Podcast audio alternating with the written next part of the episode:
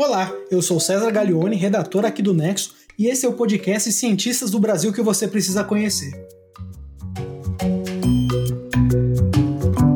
Todo mês a gente entrevista um cientista brasileiro com produção significativa na sua área. A gente quer mergulhar nos assuntos que movem alguns dos pesquisadores mais importantes do país, para entender como é fazer ciência hoje.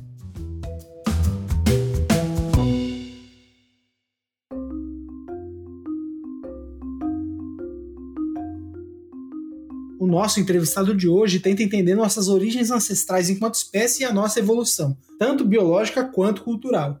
Ele é o biólogo, arqueólogo e antropólogo Walter Neves. O Walter se formou em biologia pela USP em 1981. Ele continuou estudando biologia nos Estados Unidos, nas universidades de Berkeley e Stanford. Depois voltou para o Brasil e se tornou doutor na área pela USP.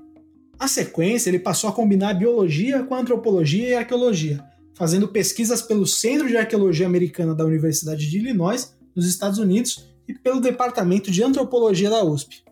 Na sua longa carreira, o trabalho mais importante do Walter foi estudar a luzia, o esqueleto humano mais antigo já encontrado no continente americano. Por isso ele recebeu o apelido de Pai da Luzia. Ele vai conversar com a gente da casa dele em São Paulo.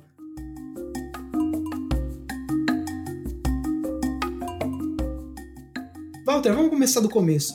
Como que você explica a sua área de pesquisa e atuação para quem não tem a menor ideia do que você faz?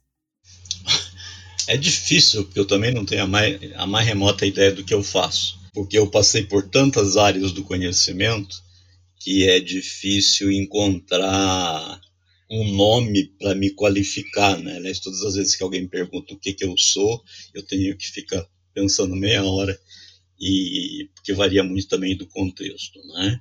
Se você... No Brasil não teria um, um nome para o que eu faço. Né? Nos Estados Unidos, eu me chamar de antropólogo evolucionista. Então, eu sou basicamente um antropólogo evolucionista e que tem produção científica nas áreas de paleontologia humana, evolução humana, bioantropologia, arqueologia, é, um pouco de paleontologia e também na área, que é, é uma coisa que pouca gente sabe, na área de antropologia sociocultural. Né?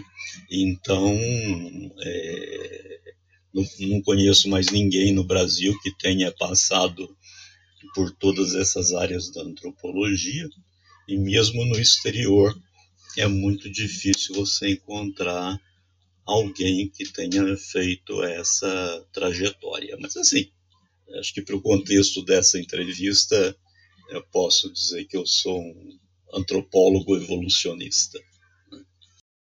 E enquanto antropólogo evolucionista, o que, que você faz normalmente?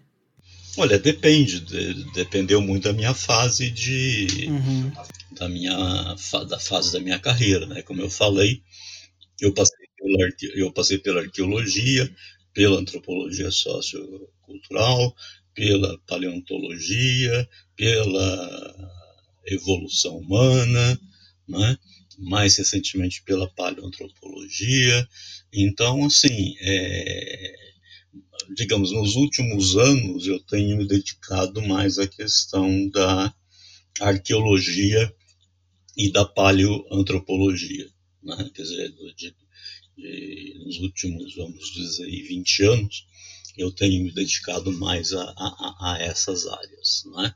Na área de antropologia sociocultural, eu tive uma fase longa também, final dos anos 80 até mais ou menos meados dos anos 90, mas nos últimos 20 anos eu tenho me concentrado é, mais na área de arqueologia, de paleontologia e de evolução humana.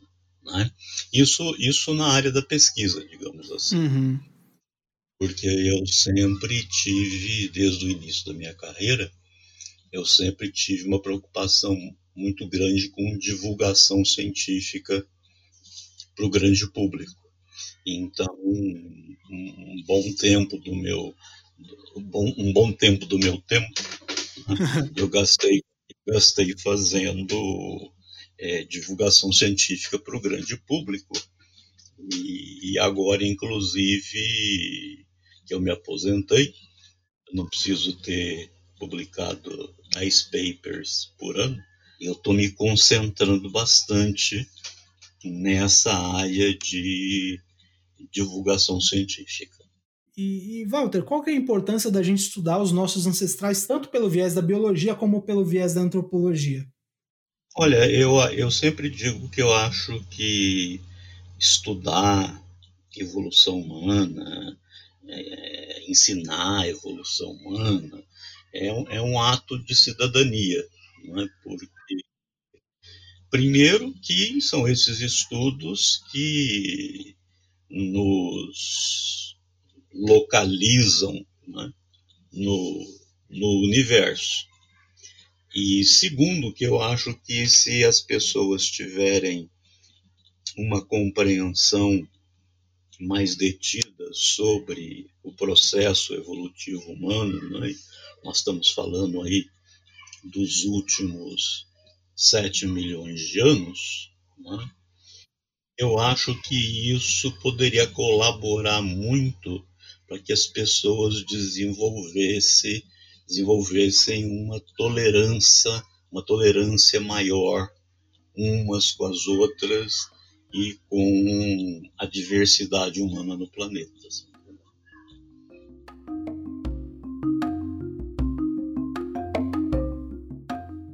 E como que você avalia o estado atual dessa área no Brasil hoje? Quais que são os principais desafios? Com esse percurso, né, basicamente só tenho eu no, no país. Alguns ex-alunos meus também estão tentando fazer um percurso parecido, embora não exatamente similar.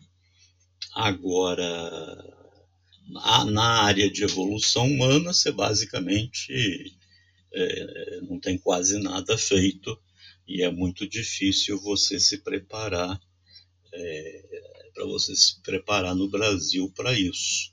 Né? Eu, eu, eu, tive que fazer as coisas mais ou menos, tive que ir agarrando as coisas na medida que as oportunidades apareciam, é, apareceram. E então na minha área, né, principalmente se você quer trabalhar com paleoantropologia, ou seja, com macroevolução humana, né, o melhor é você os dois melhores locais para você ir no Brasil é o aeroporto de Guarulhos e o aeroporto de Cumbica. Você entendeu? Então, para as pessoas não terem que passar pelo que eu passei, que no final das contas eu acabei tendo uma formação muito fragmentada, né? É, não há dúvidas de que tem que ir para fora do Brasil. Na área de arqueologia, propriamente dita, né, é, é um desastre. Né? A arqueologia que se faz no Brasil, no geral, embora você tenha umas, uma meia dúzia de exceções, né? é, no geral, a arqueologia que se faz no Brasil, ela é feita em grande quantidade e em péssima qualidade. Então, mesmo na arqueologia, eu sugiro veementemente que as pessoas façam sua formação no exterior. Uh, Walter, em 2018 você tentou se lançar deputado federal, uma candidatura que representava os cientistas. Como que você avalia as políticas públicas do Brasil para a ciência? Como que você vê o papel de legisladores na formulação dessas políticas? Olha, eu acho que o problema da um dos não, quer dizer, o pior problema da, de se fazer ciência no Brasil é que a gente vive de migalhas. A exceção aqui do estado de São Paulo, o resto do Brasil vive de migalhas. Então você tem essa primeira coisa que é a falta de investimento pesado em, em ciência e, e, tecnologia, principalmente ciência pura, não é?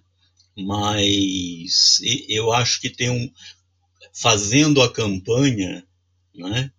Você para deputado, é claro que você tem que ir para a rua, conversar com as pessoas, enfim, né? uma das coisas que me surpreendeu muito e me deixou muito triste é, é, que, no geral, as pessoas do Brasil não sabem que existem cientistas no país. É, elas, quando pensam em ciência, elas pensam na NASA, você entendeu? Então, elas não, a maior parte das pessoas, elas não sabem que existem cientistas no Brasil. Mas uma coisa que é muito interessante é que quando você se apresenta a elas, né, e você diz assim, ah, eu sou um cientista e tal, ah, então tem cientista no Brasil, né? Ah, tem, eu sou um cientista. Aí os olhinhos delas brilham. É uma coisa assim impressionante isso. Elas brilham ao saber que existem é, existem cientistas no Brasil. Então, mas isso é muito, eu acho que é um, a, a grande culpa é da própria comunidade científica, entendeu? Porque é, a comunidade científica no geral, né, no Brasil, não desce do salto para fazer divulgação científica para o grande público. Então não tem mesmo como as pessoas saberem que existem cientistas no Brasil. E, e aí eu acho muito interessante, né, porque quando a gente tem uma ameaça à ciência brasileira, geralmente, isso eu quero dizer, ameaça em corte de verbas, de fundos e tal, né? Eu acho muito interessante porque os meus colegas dizem assim: ah, e tal, temos que ir para as ruas e temos que angariar o apoio da população. E eu digo: porra, mas você vai angariar, você quer angariar o apoio de uma população quando você, durante sua carreira, você não gastou sequer cinco minutos para fazer é, difusão científica para o grande público, você entendeu? Então, eu, eu acho, acho que essa invisibilidade dos cientistas brasileiros é culpa dos próprios cientistas, entende? Porque você tem já um monte de veículos no Brasil há muito tempo para você fazer divulgação científica e popularização científica, né? e as pessoas não fazem, os cientistas não fazem. E a gente que faz, como eu sempre fiz desde o começo da minha carreira, né? A gente é visto assim como o cocô do cavalo do bandido em pó.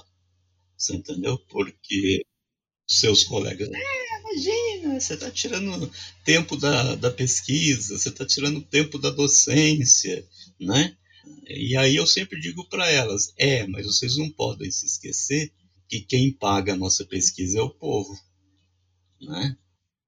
Então, assim, eu acho que a comunidade científica brasileira precisa construir uma maior visibilidade, sobretudo nas classes mais populares, né? Porque, como eu disse para você, a maior parte das fazendo a campanha, eu percebi isso, né? É, que as pessoas não têm ideia de que se faz ciência no Brasil.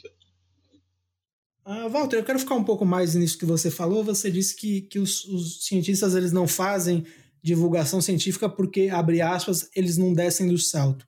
Por que, que eles não descem do salto? De medo. Medo? Me medo do quê? Porque para você fazer divulgação científica, você tem que simplificar muito e usar uma linguagem popular ou pelo menos uma linguagem acessível, né? E, e os meus colegas têm medo de que ao fazer isso é, a reputação deles seja é, a reputação deles seja questionada, entendeu? Então, por um lado, eu acho que eles têm, eles têm muito medo de se transformarem em pessoas populares, é, e em segundo lugar, porque eu acho que muita, muitos não acham que tem que fazer mesmo, você entendeu? Povo que paga pesquisa, mas foda-se o povo. Então eu acho que, que é basicamente essas duas coisas. Né?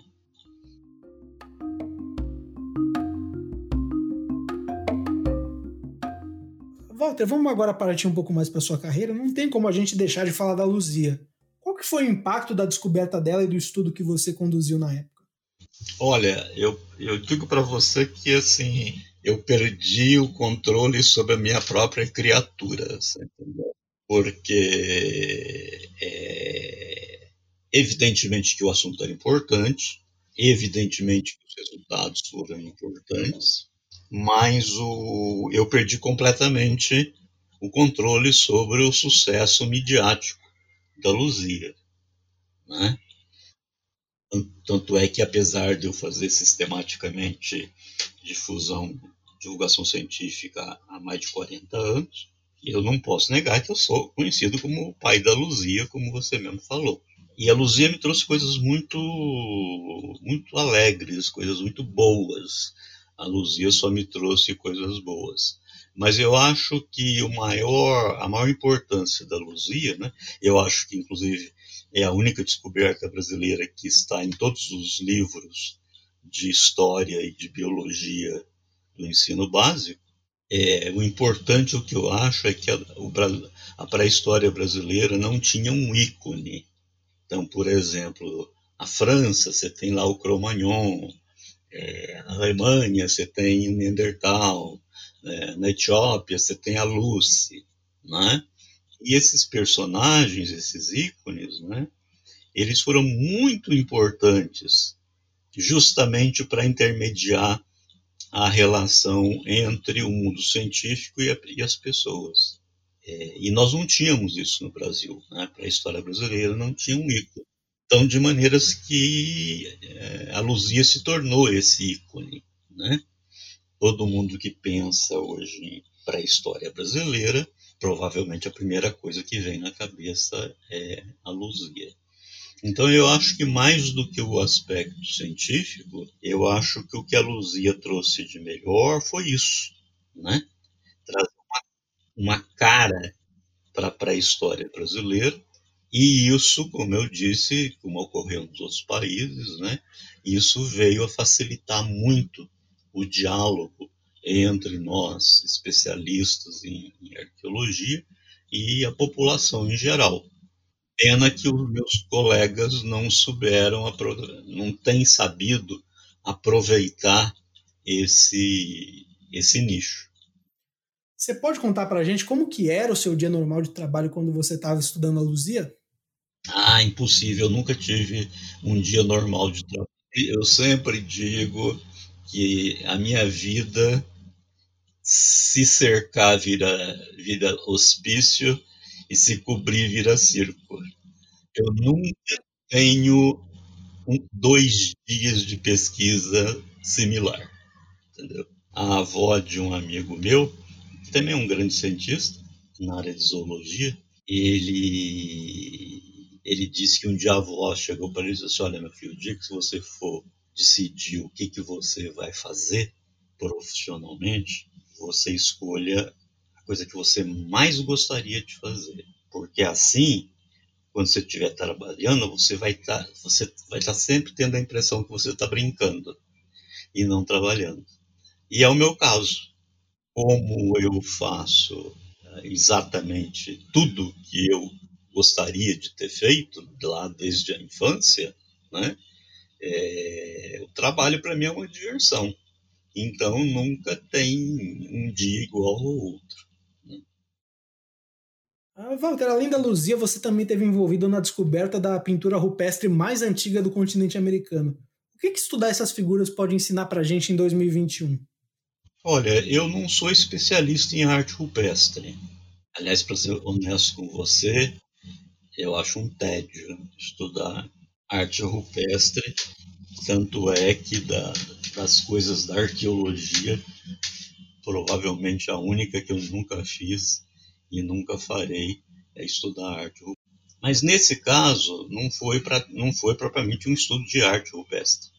Até porque o sítio que a gente escavando, era um sítio muito limitado em termos de grafismos rupestres. Né? Se fosse um sítio muito rico em grafismos rupestres, eu teria convidado um especialista, mas isso aconteceu de a gente estar escavando e aparecer na base rochosa do abrigo da, da, da, da gruta, da caverna, né? uma figura né, que tinha sido picoteada, a gente chama de técnica do picoteamento. Uma figura que tinha sido picoteada. Né? E essa figura era de um indivíduo é, estilizado, né? E com um caralho imenso. Por isso que a gente apelidou ele de Taradinho. e por cima dessa figura é, tinha uma fogueira. Como o Taradinho estava em, em, embaixo da, da fogueira, né, a datação da fogueira deu uma idade mínima. Essa idade dava aí por volta de 10 mil anos. Então, isso era. Então, o importante não foi o estudo da figuração rupestre. O importante foi mostrar que você já tinha gente fazendo é, arte rupestre na, na América, pelo menos por volta de 10 mil anos.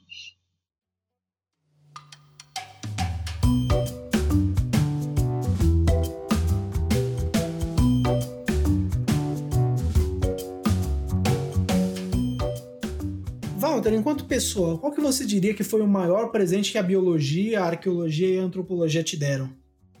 É, ter brincado durante 40 anos. A segunda então, tornou a minha vida muito divertida e muito, é, e muito iluminada. O que tudo isso trouxe para mim foi uma imensa compreensão do ser humano, né? E você veja, o antropólogo sociocultural, ele tem uma ideia da diversidade atual da humanidade. É, o paleoantropólogo, o arqueólogo, ele tem uma ideia da humanidade no passado. E eu tive a dádiva de conhecer as duas coisas. Né? Então, eu não só conheço a diversidade cultural, comportamental, humana que você tem no planeta hoje, mas eu também entendi como, como é que isso veio a ser do jeito que é. Então, isso, isso me dá uma visão muito privilegiada do humano. Né? E aí, dessa visão privilegiada do humano, o que mais me toca é o fato de que isso é, me levou a ter uma maior tolerância com o outro e sempre tentar entender as razões do outro. Então eu acho que é, que é isso que o que é minha prof... do ponto de vista pessoal, do ponto de vista do meu cotidiano, da minha existência, né, eu acho que foi isso que o que a minha profissão me trouxe de melhor. E que conselho você daria para alguém que quer seguir carreira nessa área? Olha, eu acho o seguinte: o maior conselho que eu dou para as pessoas muito jovens que me procuram e dizem que quero ser um cientista e tal, ciência tem que ser feita por pessoas para as quais o ato de fazer ciência é fundamental para a felicidade delas. Então, quando você está para decidir entre ser um cientista ou ser uma outra coisa, você tem que se fazer a seguinte pergunta: Eu sou feliz fazendo ciência? Sou. Eu sou feliz sendo um engenheiro industrial? Ah, também sou. Eu sou feliz sendo bailarino? Ah, também sou. Então não faça ciência.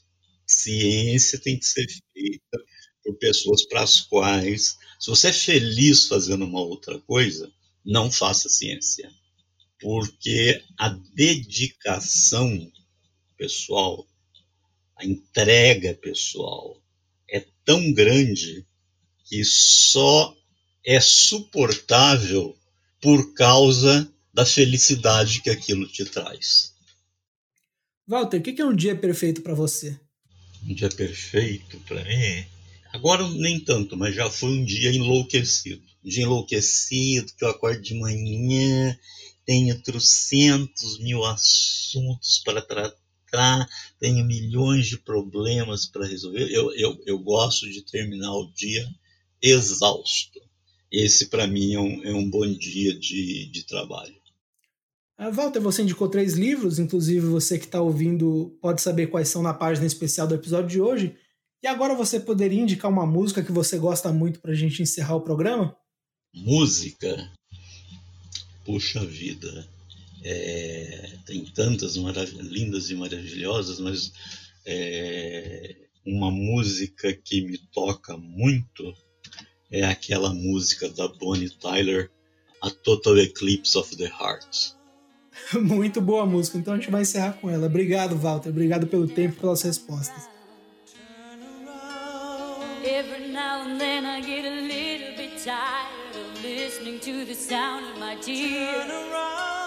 Every now and then I get a little bit nervous that the best of all the years have gone by. Every now and then Esse foi mais um episódio dos Cientistas do Brasil que você precisa conhecer um podcast produzido pelo Nexo com apoio do Instituto Serra Peleira. Lembrando que a gente também preparou uma página especial no site do Nexo com uma versão condensada da entrevista de hoje por escrito, fotos e imagens, e os três livros indicados pelo Walter. O link está na descrição desse episódio. A gente também convida vocês para conhecer um outro projeto do Nexo com apoio do Instituto Serra Peleira, uma série de gráficos que apresenta a história ilustrada de um saber. O link também está na descrição do podcast de hoje.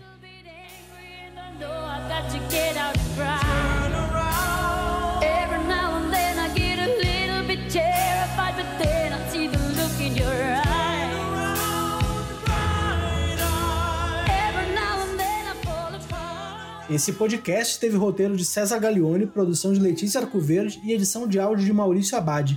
A música de encerramento é Total Eclipse of the Heart, de Bonnie Tyler. Mês que vem a gente está de volta, até lá!